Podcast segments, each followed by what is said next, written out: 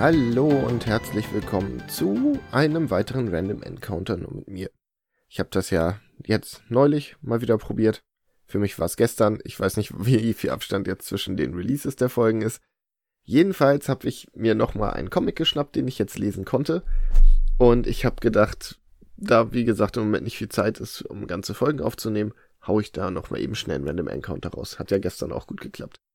Heute geht es um den Comic Message Buch 1 Loading. Der Comic ist von Christine Wendt, die unter dem Pseudonym ArtSmokerToy bekannt ist. Auf Instagram findet ihr sie unter @artsmokertoy als ein Wort. Christine ist eine Comic-Künstlerin aus Deutschland, was mich ja immer aufhorchen lässt, weil ich da bis jetzt nur großartige Sachen von gesehen habe.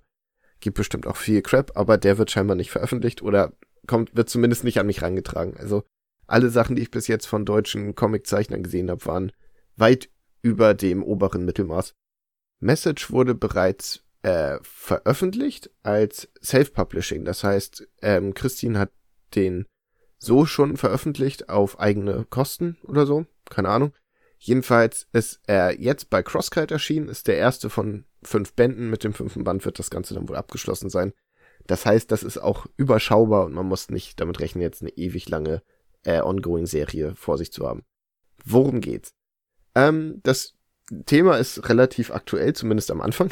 Danach wird's Sci-Fi, denn die Welt hat Klimaprobleme. Ja, das kennen wir, das ist im Moment überall in aller Munde. Jedenfalls hat die Welt in Message darauf eine gute Lösung. Sie entwickeln die KI Kiem, die den technischen Wandel optimieren und das Klima schützen soll. Quasi so eine Art künstliche Mutternatur, die auch alles perfekt macht und schön macht. Und auch wenn es am Anfang noch Proteste gibt, sehen die Leute anscheinend schnell ein, ey, das ist eine richtig tolle Idee gewesen. Allerdings, wie das immer so ist, kommt es trotzdem zu Kriegen. Wir Menschen finden einen anderen Weg für Streit und Zwistigkeit. Und den wahren Feind sehen wir viel zu spät, denn Kiem hat quasi das globale Netz infiltriert und hat da wohl einige Änderungen, die sie gerne vornehmen will. Denn die Menschheit muss Krieg gegen Kiem führen. Ich hoffe, ich spreche das richtig aus. Ähm, ja, bisschen absehbar und das klingt jetzt als nach Spoilern, wird allerdings auf der ersten Doppelseite erklärt. Also die eigentliche Story beginnt damit, dass Avarus, ein Soldat, ein Traum hat, in dem sein Bruder angegriffen wird von irgendwelchen Kabeln und er wird wach und sieht in den Nachrichten, dass tatsächlich das Labor oder der Posten, in dem sein Bruder stationiert ist, äh, von Roboter-KI gesteuerten Kiem-Dingern äh, überrannt wurde und sein Bruder wohl wahrscheinlich tot ist. Nun ist es natürlich so, dass das eine ziemlich langweilige Prämisse wäre, wenn nicht noch was Mysteriöses passiert wäre. Denn äh, Avarus hat von seinem Bruder eine E-Mail bekommen, in der eine riesengroße Datei ist. Und jetzt denkt er natürlich, hm, erstmal sollte mein Bruder tot sein, wieso schickt er mir eine E-Mail? Und was zum Teufel ist denn da drinne? Das heißt, er will das Ganze öffnen. Das Problem ist, dass natürlich die, der Kiem-Virus, also die KI könnte sich ja ein, ein, ja, ein Virus in das Netzwerk einspeisen der Menschen, in das neue sichere Netzwerk. Deshalb kann es nicht irgendwo öffnen und kann nicht die Ressourcen der Regierung nutzen, um diesen eventuellen Hinweis zu entschlüsseln, muss es also heimlich machen. Da muss er sich etwas einfallen lassen. Und dann geht es im Prinzip einen Großteil der Zeit darum, dass er versucht, einen äh, Reaktor zu reparieren, der von, der von niedlichen kleinen Robotern angegriffen wird.